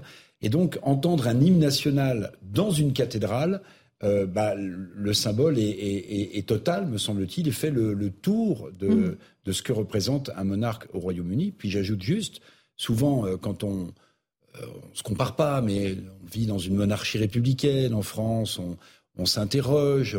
Souvent, on dit euh, ben, un chef de l'État euh, élu en France, il passe du statut d'humble euh, à celui de corps du roi. Ben, justement, là, on a le corps de la reine qui ne font qu'un en réalité. Et c'est ce qui donne une stabilité à toute épreuve, me semble-t-il, de ce régime face à, toutes les crises qu'il a, qu'il a traversées. Maître Golnadel, euh, un mot des célébrations. On parlera de Charles III euh, ensuite, ce nouveau monarque. Comment sera-t-il Mais là, d'abord, la symbolique, la force symbolique euh, de ce que, évidemment, du spectacle que nous offrent les Britanniques et les. Mais je crois que le président Macron a une bonne formule lorsqu'il a présenté ses condoléances au peuple britannique. Il a dit Vous avez perdu votre reine, nous, nous avons perdu la reine. C'est vrai que nous n'avons connu autour de cette table qu'une seule reine. Euh, depuis notre naissance et je pense qu'il y a aussi un aspect maternel. Mhm. Euh, que Sans doute. Peut-être inconscient, mais je pense que quelque part aussi on a perdu une sorte de mère. Euh, voilà. Mais pas seulement.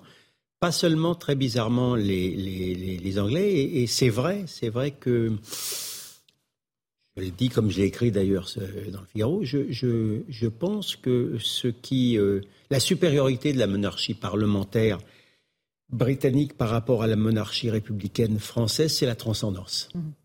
Transcendance religieuse, transcendance par l'hérédité. Alors c'est vrai que euh, notre monarchie républicaine avait été taillée par et sur mesure par un général de haute stature, dont d'ailleurs euh, le destin avait même donné le nom, euh, le, eh, le, nom de, de la France ancestrale et tribale. Mais maintenant, euh, ces habits-là, sans vouloir être désagréables, euh, sont un peu grands pour ses successeurs, quand bien même se prendrait-il pour Jupiter. Allez, il est 19h09. On va faire une toute petite 18h09. On va faire une toute petite pause sur Europe 1 et sur CNews. On se retrouve dans un instant. On partira à Londres euh, pour parler de la stature du nouveau monarque Charles III. Et puis on verra qu'il faudra attendre presque 30 heures pour pouvoir apercevoir à Londres, à Buckingham, le corps, la dépouille de la reine. On y repart dans un instant à Londres. À tout de suite dans Punchline sur CNews et sur Europe 18h14, on est en direct sur CNews et sur Europe 1 de retour dans Punchline. On va prendre la direction de Londres où se trouve notre envoyé spécial Florian Tardif, accompagné d'Antoine Estève. Bonsoir à tous les deux. Ah, euh, expliquez-nous, Florian, ce qui va se passer. Quand est-ce que le cercueil de la reine Elisabeth II va arriver à Londres? Comment ça va se passer concrètement? Alors le cercueil de la reine Elisabeth II euh, va être transporté par la Royal Air Force euh, depuis Édimbourg jusqu'ici euh, à Londres. Ça se passera mardi soir. Il sera conservé dans un premier temps au sein de la Ballroom, une pièce circulaire à l'intérieur de Buckingham Palace. Et ensuite, il y aura une procession militaire pour le transporter de nouveau au sein du Parlement dans la très grande salle qui se prénomme Westminster Hall et qui date du XIe siècle. C'est à partir de ce moment-là que les Anglais vont pouvoir voir une toute dernière fois la reine puisque euh, son cercueil sera euh, visible pour l'ensemble de la population durant 4 jours, 24 heures sur 24. Il faudra alors euh, faire la queue, parfois pendant euh, des heures, puisque euh, ils devront débuter leur, leur queue ici, à 5 km de distance du, du Parlement. Nous sommes du côté de, de, Tower Bridge. Pour vous donner un petit peu un, un, ordre de grandeur où se situe Tower Bridge par rapport au, au Parlement britannique, c'est carrément de l'autre côté de, de la capitale, à l'est par rapport au, au, au, Parlement. Nous sommes euh, justement avec, avec John. Um, hello, uh, your, your sister is, is going to queue during maybe hours in, in the next day to in the next days in order to see the Queen one last time. Votre, votre sœur va, va faire la queue euh, ces, ces prochains jours, peut-être parfois pendant, pendant des heures, afin de, de voir une toute dernière fois le, le cercueil de la reine. Yes, she will queue for hours, possibly days, to see the coffin at Westminster Hall effectivement, euh, ce qu'il est en train de nous expliquer, c'est qu'elle est prête, sa sœur, à, attendre durant des heures, parfois euh, même peut-être des jours. Il se prépare à, cela, les Anglais euh, ici, pour voir une toute dernière fois le, cercueil de, la reine. How important the Queen was um, um, to, your eyes and to your sister's eyes. À quel, point la, reine était-elle importante à vos yeux et, aux yeux de votre sœur? Yeah, the, the Queen uh, represents the UK, and she's like a everyone's grandmother, and she is, she is the UK. La, la, la, reine représente le, le Royaume-Uni. Elle est d'ailleurs le, le Royaume-Uni. Elle était comme une grand-mère pour, pour, pour nous tous. What, what do you think about Charles III? Que pensez-vous maintenant du, du roi Charles III? I think he will be a very good king. I do believe he will be a good king. He's a, he's a good. He has great uh, green credentials, so I think he will be a good king.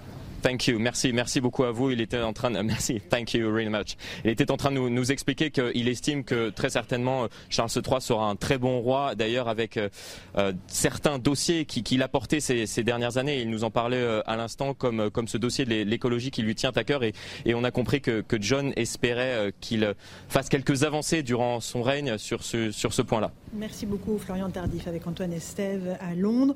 On va boucler notre petit périple euh, britannique avec Vincent Fernandez et Thibault Marcheteau. Vous, vous êtes à Green Park, euh, non loin des grilles de Buckingham, où toutes les fleurs qui avaient été déposées ont été déplacées.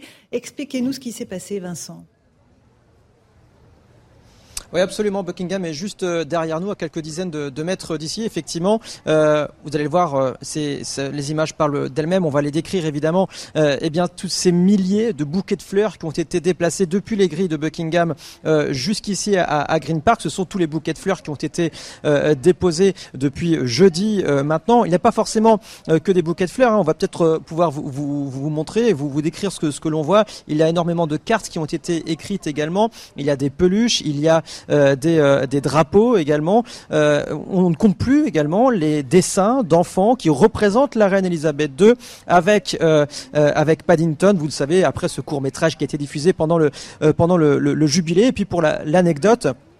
eh bien, sur les bouquets de fleurs, il n'y a plus aucun plastique. Pourquoi? Parce que ces bouquets de fleurs vont partir en compost à l'issue des commémorations, compost qui sera utilisé enfin pour les, pour les jardins royaux. Euh, un tout petit mot, Vincent, de euh, ce qui va se passer à Windsor. La dernière demeure de la reine, ce sera Windsor. Oui, Windsor, c'était euh, en quelque sorte sa, résidence euh, préférée à la reine euh, Elisabeth, Elisabeth II. On y était hier avec, avec Thibault Marcheteau. C'est là qu'elle passait le plus de temps et les personnes que nous avons rencontrées, les Britanniques, parce que là-bas, ce ne sont pas que des touristes qui vont se recueillir en, actuellement, ce sont surtout des Britanniques et c'était en quelque sorte les voisins de la reine, parce que on en a rencontré beaucoup qui nous racontaient les souvenirs qu'ils avaient avec la reine, notamment ce patron de restaurant qui, il y a quelques années, eh bien, a servi un soir, sans être prévenu, deux cocktails et un dîner à la reine Elisabeth II et à, son mari, le couple royal qui a d'ailleurs après eh bien invité le patron du restaurant à un, spectacle équestre par par simple bonté, j'allais dire amitié, et c'est ce qui ressort d'ailleurs des interviews que nous avons faites hier et que des personnes que nous avons rencontrées. La reine était une personne certes discrète, mais surtout très digne et très humble dans son dans sa vie de tous les jours. Merci beaucoup Vincent Fernandez et Thibault Marcheteau avec cette scène bucolique que l'on décrit pour nos auditeurs d'Europe 1. Ces grands arbres de Green Park qui sont cernés, Louis Dragnel, par des, centaines de bouquets de fleurs, donc sans plastique puisqu'ils seront euh, compostés. Euh, mais c'est absolument euh, un peu suranné, je dirais, comme, atmosphère. Et en même temps, ça incarne toute la splendeur de la monarchie britannique. Mais oui, mais en fait, enfin, ça peut paraître suranné. Et en même temps, ça nous fascine parce qu'on est fasciné par cette monarchie britannique. Nous n'avons plus ça, nous avons la République. Et on, voit bien, la monarchie sait rendre hommage euh, aux membres de la famille royale, sait enterrer ses morts.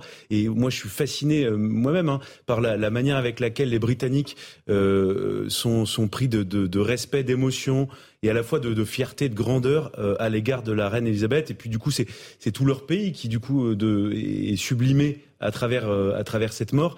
Et puis jusque dans les moindres détails. Vous voyez, euh, euh, quand on sait que la reine Elisabeth donc est dans un cercueil qui a été dans lequel il y a du plomb euh, pour éviter l'oxydation de son corps. Donc c'est un cercueil qui est très lourd, qui est beaucoup plus lourd qu'un cercueil classique. Il faut imaginer d'ailleurs pour les soldats qui les portent à quel point c'est voilà, c'est une charge. C'est un honneur aussi. Et, et c'est un immense honneur, absolument. Non, non, c'était pour la difficulté peut-être euh, technique, le poids que ça peut représenter. Euh, et, et, donc tout ça, vous voyez, la reine Elisabeth, elle se serait pas faite incinérer euh, dans du bois recyclable. Enfin, vous voyez ce que je veux dire. Mm-hmm. et du coup, je, je, trouve que tout ça, enfin, il y a vraiment une volonté de faire les choses en grand. Les Britanniques savent encore faire ça. Euh, et c'est quelque chose que c'est vrai que nous on fait beaucoup moins. Juste un petit mot sur l'importance des fleurs qui sont déposées au pied des arbres. Euh, l'enjeu aussi c'était d'éviter l'écueil. Ça avait fait une polémique au moment de la mort de Lady Diana euh, quand les, les, Britanniques avaient vu le lendemain de l'hommage des tracteurs et des camions de poubelles récupérer toutes les fleurs. Et donc là, pour le coup, il y a eu aussi cette. L'enjeu, c'est de, de, tout faire pour qu'il y ait aucune polémique. Et on voit depuis le début, depuis la mort de la reine Elisabeth, il n'y en a aucune. Je pense que c'est à la fois lié au fait qu'il y a une immense fierté, une fascination de la part des, des, des, des étrangers euh, dont nous faisons partie, euh, et puis euh, le fait que tout a été réglé de manière millimétrée, depuis des au cordeau, absolument. Voilà, donc, Maître Golnadel, est-ce que cet attrait pour la monarchie nous renvoie à notre propre déclin? Est-ce que c'est votre théorie? Permis même de l'écrire. Mhm, c'est pour ça que je, questionne. Je, le crois complètement. Moi, je, ne cache pas ma, jalousie pour les Anglais. Hein. Très clairement, je suis, je suis jaloux. Je suis jaloux que quand ils sont passés de la royauté absolue à la monarchie parlementaire, ils sont pas, ils n'ont pas euh, massacré tout le monde. Hein. Euh, voilà. Je suis jaloux aussi de leur langue. Euh, moi, qui suis, qui, qui, qui n'aime pas beaucoup le franglais, il faut reconnaître que c'est une langue assez colonisatrice, hein, et, tout le monde, même les, même les ceux qui sont contre la colonisation, ils parlent le, ils parlent le franglais. Ça m'agace un peu de ce point de vue-là. Euh, mais euh, je crois aussi, hein, euh, si on veut, sans vouloir jouer les psychanalystes, hein, ce qui se joue aussi derrière ce faste, ce côté un peu flashy aussi, hein, c'est c'est notre propre notre propre crainte de l'avenir notre absence justement des traditions, euh, le fait que justement nous, nous n'en avons plus. Et ça aussi, c'est une, j'avoue que j'ai du mal à maîtriser la jalousie. Si je veux politiser un peu les choses, euh, sans vouloir euh, exalter forcément les charmes du Brexit, parce qu'ils ont choisi, ils ont, acheté à, grand prix leur souveraineté, mais eux ont retrouvé leur souveraineté, alors que nous, nous sommes dans une Europe assez euh, une Europe de Babel, polyglotte et sans âme. Le déclin, c'est le déclin de la France, selon vous, le déclin de l'Europe, de l'Union européenne en tout cas ah, C'est une, c'est une, c'est une France. C'est une France, pardon de vous le dire, c'est une France qui, qui, a perdu une grande partie de sa francité à l'intérieur d'une Europe sans frontières. Euh, L'Angleterre a des frontières. Je suis jaloux. Euh, Eric Revel, peut-être un mot sur euh, cette euh, bah, monarchie qui nous renvoie notre déclin. oui, il y a, y, a, y a, cette forme-là. C'est peut-être pour ça d'ailleurs que on a cette attirance pour les cérémonies qui se déroulent depuis plusieurs jours, parce que je crois que dans l'inconscient collectif français, ce tapis, un passé glorieux, et dans cet inconscient collectif, on, on retrouve cet attrait pour, pour la monarchie anglaise. Nous-mêmes, on le dit souvent, nous vivons dans une monarchie républicaine, mais où le monarque euh, confond, à mon avis, euh, trop facilement, et ça participe à la désincarnation de la fonction, euh, ce qu'il est et la fonction qu'il occupe. et ça depuis plusieurs mhm. mandats, hein, il faut le noter. Et cette désincarnation de la fonction présidentielle, en même temps qu'on a abandonné le côté sacré des choses, ben oui, fait qu'on est dans la situation dans laquelle Maître Gonaldel expliquait. Alors juste un mot, mon cher Louis, c'est que nous avons connu quand même un type de, faste et d'enterrement de, de cette qualité, de ce niveau, parce que l'empereur euh, Napoléon Bonaparte, alors qui était pour euh, certains un traître absolu, hein, euh, pour les royalistes français, mais il est revenu dans la belle poule de Sainte-Hélène dans un cercueil plombé également. Il était dans plusieurs cercueils, dont un cercueil plombé. Bon, après, vous avez plein de théories qui se sont écoulées, jusque et y compris qu'en fait, il ne serait pas aux Invalides, mais il serait sous l'abbaye de Westminster parce que les Anglais voulaient l'avoir près du bon. Ça, c'est la légende. mais en tout cas, un cercueil en plomb, un cercueil en plomb, un cercueil en plomb. Oui, l'empereur des Français, euh, grand personnage euh, s'il en a été, est revenu dans un dans plusieurs cercueils, dont un en plomb. Louis Dragnel. Euh, je trouve ça très intéressant. Euh, non, ce que je trouve aussi. On n'a pas les moyens de vérifier. on va vérifier, on va vérifier. regardez, je, je n'ai rien n'en doute. J'espère que je ne la restitution du corps de, Napoléon. Ce que je trouve intéressant, c'est il y, y, y, a deux choses dans ces cérémonies. Il y a un, donc euh, la monarque et la famille royale qui est au-dessus de tout. Et deux, euh, l'alchimie, elle se fait avec euh, la foi, avec la, religion chrétienne, alors anglicane, là dans un rite un peu spécial, puisque c'était le rite euh, écossais. Mais c'est vrai que ce sont deux choses qu'on a complètement perdues en France. Alors, on a euh, la figure du président de la République qui est euh, donc le monarque républicain au-dessus de la mêlée, mais il n'y a pas ce fil conducteur, il n'y a pas ce, il n'est l'héritier de, enfin il n'est pas héritier, c'est pas le fils de son père qui lui-même gouvernait. Et puis euh, parfois il y a des, là où je rejoins Gilles William Goldnadel dans ce qu'il disait tout à l'heure, il y a des chefs, il y a des présidents de la République. On a du, on voit que le costume parfois est un, tout petit peu trop large pour eux. ils ont du mal à rentrer dans, dans, dans cette figure-là. Donc euh, je, je, trouve que euh, voilà, je pense que les, les Français euh, voient ça et se disent effectivement que on a perdu ça, on l'avait, on ne l'a plus. alors je pense qu'il y a beaucoup d'émotions parce que c'est en ce moment. Ça ne veut pas forcément dire pour autant, je pense que les Français sont, sont basculés dans le monarchisme absolu. Et simplement une petite chose parce que on est en train d'idéaliser aussi quand même la situation en, en Grande-Bretagne. Alors là on parle de la famille royale, on parle de la reine et donc du roi mais la situation économique en Grande-Bretagne est quand même assez, voire très mauvaise. Euh, ils n'ont pas grand-chose à envier euh, de notre situation. Ah euh, non plus, et, et, la situation industrielle aussi est en train de se tendre. Euh, donc c'est quand même un pays. C'est ce que je trouve intéressant, c'est que euh, là pour l'instant on parle, le pays est uni là dans ce qu'on voit, et pourtant c'est un pays qui est extrêmement fracturé. Même sur tous les sujets que vous évoquiez tout à l'heure, les questions de communautarisme aussi.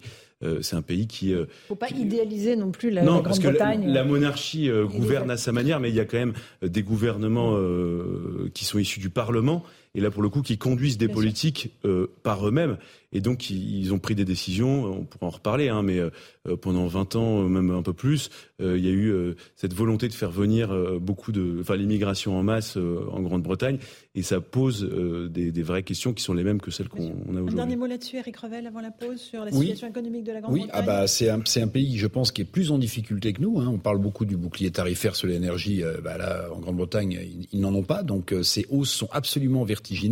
Et ce qui permet peut-être, mais sans idéaliser, hein, ou en tout cas ce qui met sous le, le, le, tapis, c'est non pas les obsèques de la reine, en réalité, c'est euh, la euh, le côté intangible de cette royauté. Et on a l'impression que depuis que la Grande-Bretagne vit des crises politiques, euh, terroristes aussi, euh, eh bien cette monarchie lui a permis en fait de non pas de surfer évidemment sur ces crises, mais en tout cas de se raccrocher à un point de grande stabilité qu'est la monarchie britannique. Allez, il est pratiquement 18h30, on est en direct sur CNews et sur Europe 1. Tout de suite, le rappel des titres de l'actualité avec Adrien Spiteri.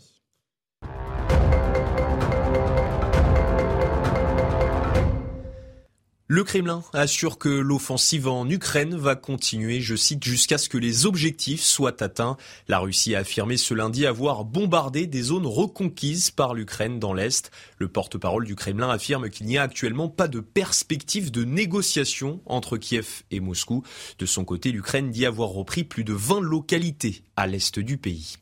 La rentrée a été bonne, la rentrée s'est bien passée, ce sont les mots de Papendiaï ce matin. Malgré une pénurie d'enseignants, le ministre de l'Éducation nationale a voulu rassurer. Il a par ailleurs indiqué que 4500 nouveaux professeurs contractuels avaient été recrutés pour cette année scolaire. Deux morts et un blessé dans une fusillade dans le nord de Marseille alors qu'il circulait dans une voiture hier soir dans le 13e arrondissement de la ville. Deux hommes d'une vingtaine d'années ont été tués dans ce qui semblerait être un règlement de compte. La police judiciaire de Marseille a été saisie de l'enquête. Merci beaucoup Adrien Spiteri. 18h30, on fait une petite pause. On se retrouve dans un instant sur CNews et sur Europe 1. On verra ce qui se passe en Ukraine. L'Ukraine qui annonce avoir repris plus de 20 localités en 24 heures aux Russes. On rejoindra Bernard-Henri Lévy qui est tout près de la ligne de front. A tout de suite dans Punchline. 18h35, on est en direct sur CNews et sur Europe 1. On va évoquer l'Ukraine dans un instant. L'Ukraine qui annonce avoir repris plus de 20 villes en 24 heures aux Russes. On fera le point dans un instant. Mais d'abord, la sécurité, euh, qui est l'un des grands thèmes de préoccupation des Français, comme le pouvoir d'achat en cette rentrée décidément anxiogène.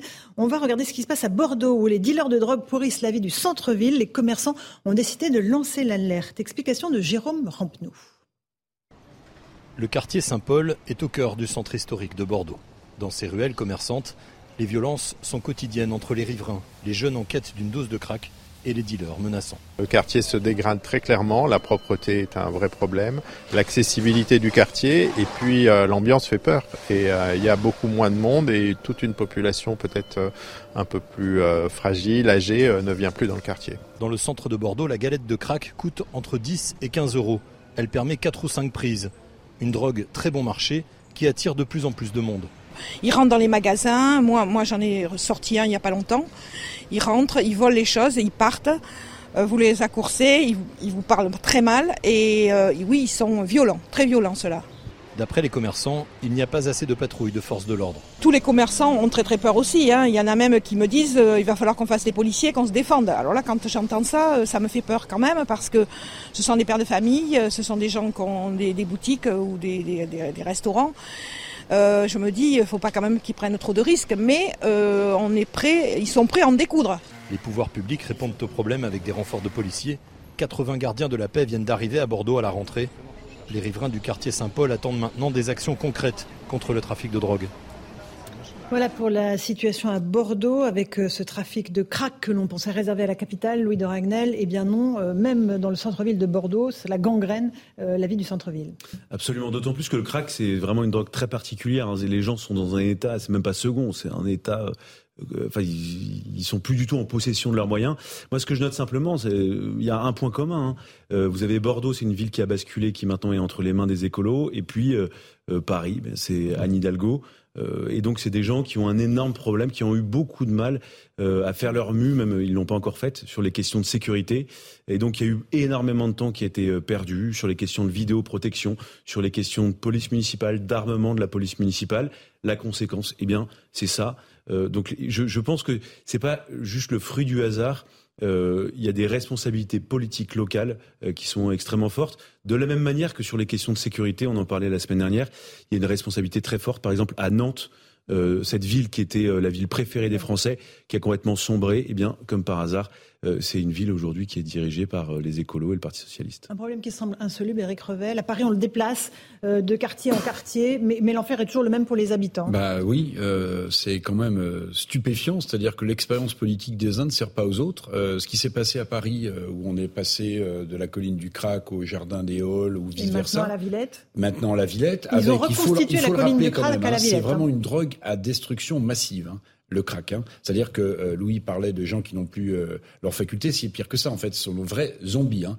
Bon, n'empêche que ce qui se passe à Bordeaux, on l'a connu à Paris, que la criminalité euh, va bon train, que les commerçants aux alentours ne peuvent plus faire leur métier. moi, je me souviens sur la colline du crack, on avait fait cette émission avec Jean-Marc Morandini un matin et avec Eric Zemmour, où des gens nous expliquaient, des, des, des, des, gens qui avaient des brasseries ou des cafés, que ça devenait un enfer, jusque y compris pour leurs clients, parce que les gens qui sont sous crack n'ont plus aucun repère. Ils se servaient à même les assiettes. Donc, si vous voulez, ça devient une zone de non-droit d'une violence incroyable.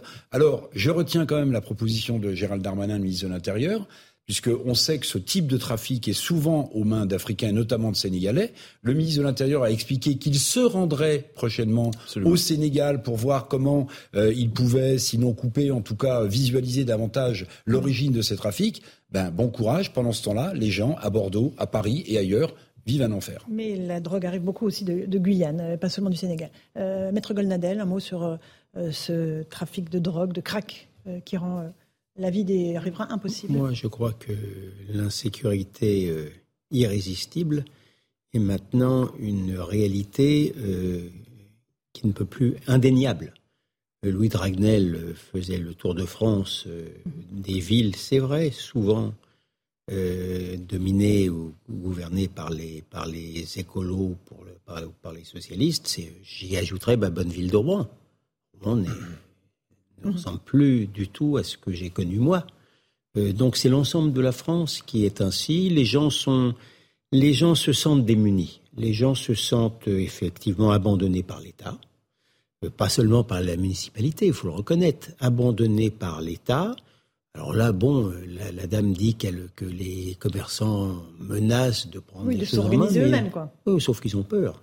Les gens, ce qui domine aujourd'hui, encore plus que la colère, c'est la peur, le désarroi. A raison, a raison. Euh, oui, oui, mais bien sûr, rarement peur aura été aussi justifiée. Alors l'État, l'État nous explique. Alors il n'y a pas de doute qu'une grande partie du trafic du crack est dominé par euh, les migrants, migrants illégaux, mineurs isolés, etc. Il n'y a, a, pas de doute là-dessus. Je veux bien croire qu'il y a beaucoup de Sénégalais, mais enfin, c'est pas les Sénégalais. C'est le ministre de l'Intérieur qui a dit c'est vrai au Sénégal. Hein. Oui, oui, d'accord. Non, mais vous savez, il y a des filières. Si, si, vous avez raison.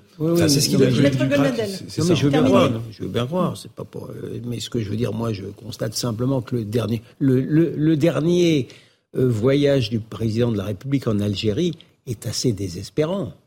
Euh, en, dehors de, cette commission d'historiens qui était créée, finalement, on a appris que la politique des visas, euh, euh, on serait, paraît-il, il nous avait annoncé qu'on serait économe maintenant des visas à l'Algérie, que si jamais l'Algérie... Pas du tout. Finalement, on est reparti comme en 40, si j'ose dire. Donc, tant qu'on aura cette politique immigrationniste-là, on ne s'en sortira pas. J'observe que dans certains pays, pourtant très policés, très civilisés, très pacifique, comme la Suède, euh, compte tenu de la situation migratoire, eh bien, on a changé de politique. Ça arrivera peut-être en France, allez savoir. En tout cas, euh, on va écouter. Euh, vous voulez rajouter quelque chose, Eric Revel, non, sur le dossier des trafics de stupéfiants?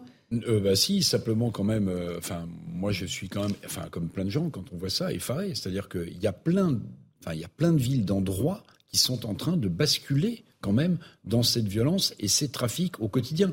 Et là, on ne parle pas de de cités euh, reclus dans des quartiers déshérités où, où, la paupérisation est importante. Non, on parle de places à Bordeaux, on parle de Nantes, on parle de villes qui étaient des villes phares et qui basculent et dans cette violence et dans ces trafics. Et franchement, Bien sûr. des effectifs supplémentaires, mais, mais pourquoi faire Quel est le résultat Avec des policiers qui sont pris pour cible en permanence sur le terrain, que ce soit à travers les refus d'obtempérer ou euh, les agressions en tout genre. Euh, Jean-Luc Mélenchon était à, la fête de l'humanité ce week-end. Euh, il a tenu des propos sur les flics factieux. il évoquait les refus d'obtempérer et le fait que des policiers aient ouvert le feu à, deux reprises la semaine dernière. On va écouter les propos du leader de la France insoumise.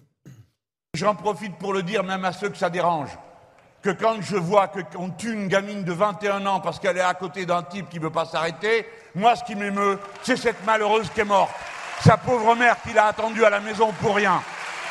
Je ne suis pas d'accord et rien ne me fera taire sur ce sujet et certainement pas des flics factieux. Euh, Maître Gonadel, ça entretient un climat euh, de haine contre les policiers bah, Quand vous avez un leader politique qui explique que la police tue, ça encourage effectivement la, haine, la haine du, policier français. Mais ce qui est terrible dans cette histoire-là, c'est que que M. Mélenchon puisse effectivement regretter qu'une femme dont je ne connais rien a été tuée parce qu'elle a été à bord d'un multirécidiviste qui menaçait la vie des policiers. À la limite, ça, ça peut se concevoir. je rappelle que la famille de cette jeune fille a porté plainte contre le chauffard. Voilà. Mais, très bien. Mais euh, ce faisant. pas contre les policiers, c'est ça que vous voulez dire Pas contre les policiers, oui, oui, bien sûr. Mais ce, mais ce qui est terrible, c'est cette compassion à sens unique.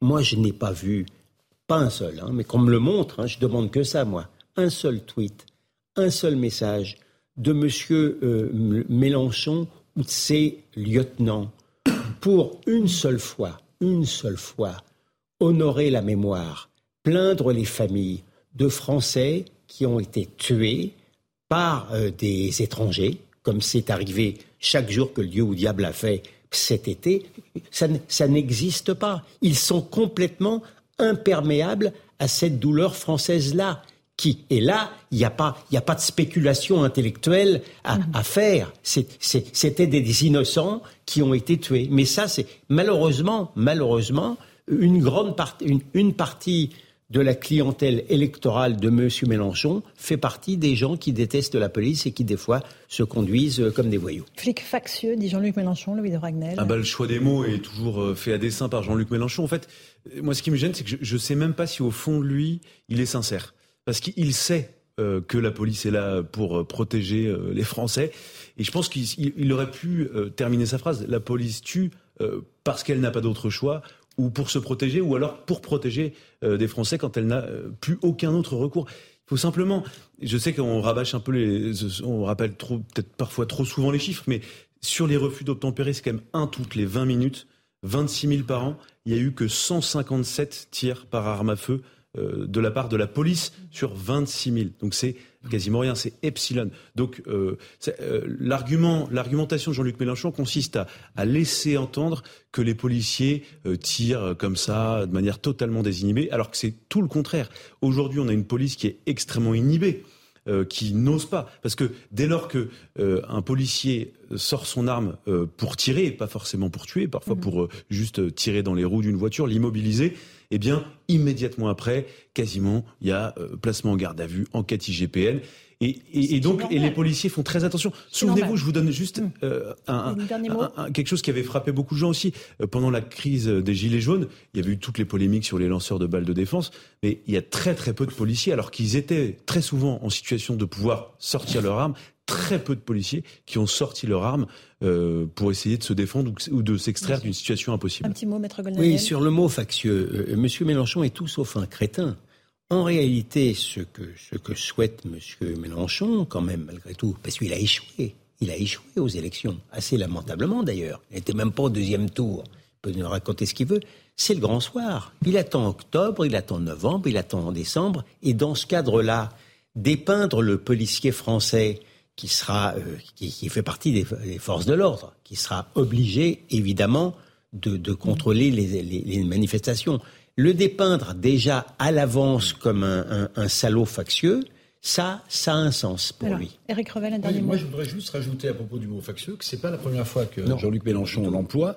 Et en fait, quand vous regardez euh, le rapport que la gauche a avec les mots, c'est très important. C'est la théorie de l'ensemencement culturel de Gramsci, en fait. Hum. C'est-à-dire que vous mettez des mots hum. dans le discours ambiant, vous les répétez, vous les rabâchez, et ensuite, ces mots deviennent des repères pour hum. écouler une stratégie euh, politique. C'est ce qu'on appelle l'ensemencement. Gramsci a théorisé ça, et juste sur le mot de, Zemmour, euh, Laurence Ferrari, francocide, je pense qu'on est dans la même démarche. Meurtre de Français par des étrangers. Oui, mais on est dans la même démarche. C'est-à-dire que je pense, et d'ailleurs, celle qui théorise très bien ça à côté d'Éric Zemmour, c'est Marion Maréchal, sur l'ensemencement culturel avant le, grand saut politique. Et je pense que ce mot qui a été lancé lors de ces universités, même s'il correspond pour certains à une réalité, en réalité, je pense que c'est une façon de mettre un terme, comme on a mis mmh. fémicide, dans le débat politique pour essayer ensuite d'avoir une stratégie politique. J'aimerais qu'on garde quelques minutes pour euh, évoquer la situation en Ukraine, euh, puisque vous le savez, l'Ukraine annonce avoir repris plus de 20 villes en 24 heures aux Russes. On va faire le point avec Kinson et on va tenter de joindre Bernard-Henri Lévy qui se trouve en Ukraine. Jour après jour, le président ukrainien revendique de nouveaux territoires conquis. Une vingtaine de localités libérées, Kiev assure avoir repris 3000 km aux forces russes. Les soldats déploient fièrement le drapeau ukrainien au sommet des bâtiments. Dans la ville d'Izium, une commune stratégique dans le nord-est, était un point de ravitaillement des troupes russes. Yuri Kochevenko, militaire ukrainien, savoure la reconquête.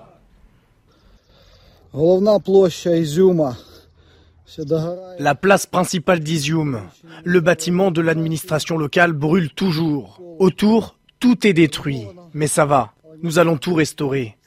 Izium était, est et sera l'Ukraine, et tout sera l'Ukraine. Nadia Nessolena, habitante d'Izium, exprime son soulagement. Nous sommes allés à leur rencontre les larmes aux yeux. Nous attendions les soldats ukrainiens. On ne pouvait pas imaginer qu'ils viendraient de façon aussi inattendue. On les attend depuis près de six mois et on est tellement heureux. Du côté de Moscou, l'objectif est de faire cesser la contre-offensive, selon le porte-parole du Kremlin, Dmitry Peskov. Nous ne voyons aucune perspective pour des pourparlers. Les Russes affirment avoir bombardé des zones récupérées par l'Ukraine, assurant que son offensive continuerait jusqu'à ce que les objectifs soient atteints. Voilà pour le point euh, de la situation en Ukraine. Bernard-Henri Lévy, vous êtes en ligne avec nous. Est-ce que vous m'entendez bien? Vous êtes euh, en Ukraine. Est-ce que vous avez pu constater, est-ce que vous nous confirmez que l'armée russe est en déroute dans certaines villes, une vingtaine de villes selon l'armée ukrainienne? Oui, bien entendu. Je, suis à l'est de l'Ukraine. Je suis entre, je me déplace là entre Kharkiv, euh, Kramatorsk et la région de Izium. Et en effet, je vous confirme que l'armée russe est en, est en débandade. Euh, je vous confirme que les Ukrainiens ont reconquis tous ces territoires, bien davantage que les, cinq, que les quelques milliers de kilomètres carrés dont dont on parlait, là, j'ai l'impression tout à l'heure, si je vous ai bien entendu, on est très très au-delà. On est probablement euh, autour de 20 000 km. C'est un renversement spectaculaire de la situation, préparé minutieusement par les forces ukrainiennes, dans le plus grand secret, et c'est une offensive qui, a, qui est en train de réussir. Une offensive qui se poursuit avec d'autres avancées ukrainiennes euh, à espérer pour les prochains jours oui, dans cette région-là où je me trouve aujourd'hui, euh, euh, j'étais tout à l'heure face à la première position russe qui est à Liman euh, et qui était une position d'attaque et qui est en train de devenir une position défensive.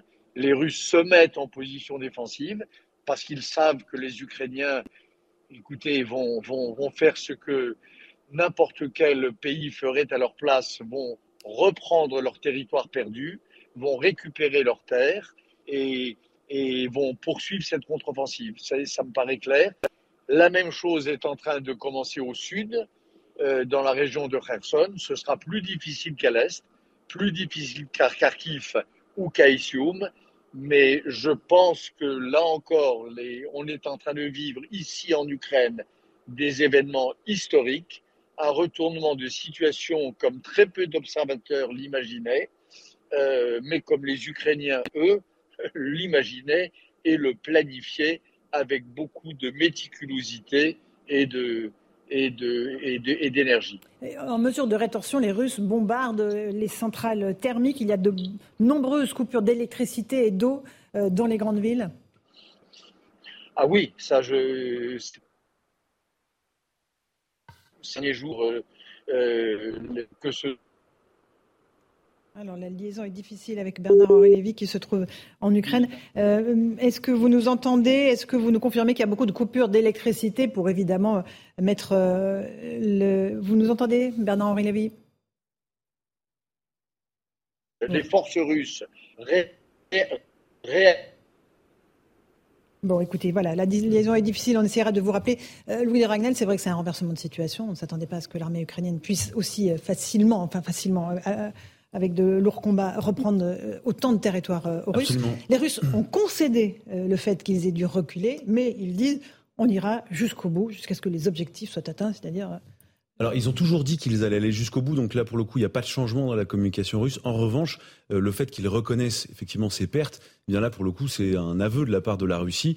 Effectivement, Bernard-Henri Lévy parlait d'une vingtaine de villes, euh, et puis il y a deux villes très importantes. Hein, il, en a cité. Il y a donc Kupiansk, euh, qui est surtout connue parce qu'elle a un, un, nœud ferroviaire très important qui permet d'acheminer les munitions, les blindés et les hommes depuis la Russie.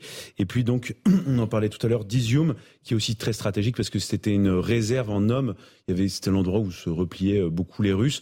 Donc voilà, c'est extrêmement fort de la part des, Ukrainiens. Si on peut rappeler juste euh, deux trois chiffres, euh, donc la, reconquête pour l'instant, la, contre-offensive, qui a commencé il y a un mois. Hein. On avait du mal à voir les effets, donc là pour le coup on les voit depuis 48 heures.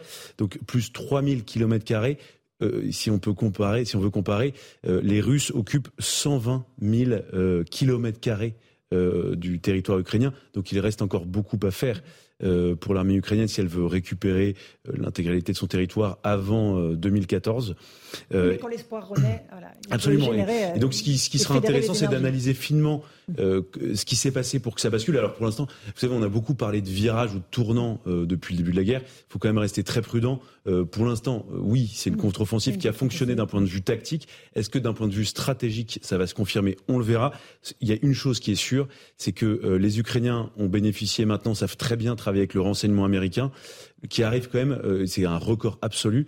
Euh, entre le moment où les Américains captent, interceptent euh, toutes les communications, par exemple sur le territoire ukrainien, le moment où, l'analyse est faite aux États-Unis et l'analyse est produite à l'armée ukrainienne, il s'écoule 20 minutes. C'est quasiment rien du tout. Donc un des facteurs c'est euh, le renseignement américain. Ensuite, c'est la capacité de l'armée ukrainienne à s'être un peu régénérée, parce qu'elle était très fatiguée, euh, notamment euh, à la fin de l'été. Grâce à l'armement aussi qui lui est. Grâce à l'armement, mais, mais, souvent on pourrait se dire, je pense à tort, que l'armement fait tout. Il faut savoir s'en servir, il faut savoir euh, manœuvrer, euh, faire fonctionner une armée, et puis surtout il faut avoir le moral. Et avant l'été, jusqu'au milieu de l'été, euh, l'armée ukrainienne, globalement, on peut le dire maintenant, n'avait pas du tout le moral. et là, on verra si elle est dopée pas du tout en forme. ces 20 villes qui ont été reprises. Merci beaucoup Louis Ragnel, merci Maître Golnadel, merci Eric Revel d'avoir participé à Punchline ce soir sur CNews et sur Europe 1. Je vous retrouve dans un instant pour continuer au débat sur Europe 1 et puis sur CNews. C'est Christine Kelly qui vous attend avec ses invités pour Face à l'info. Bonne soirée sur nos deux antennes.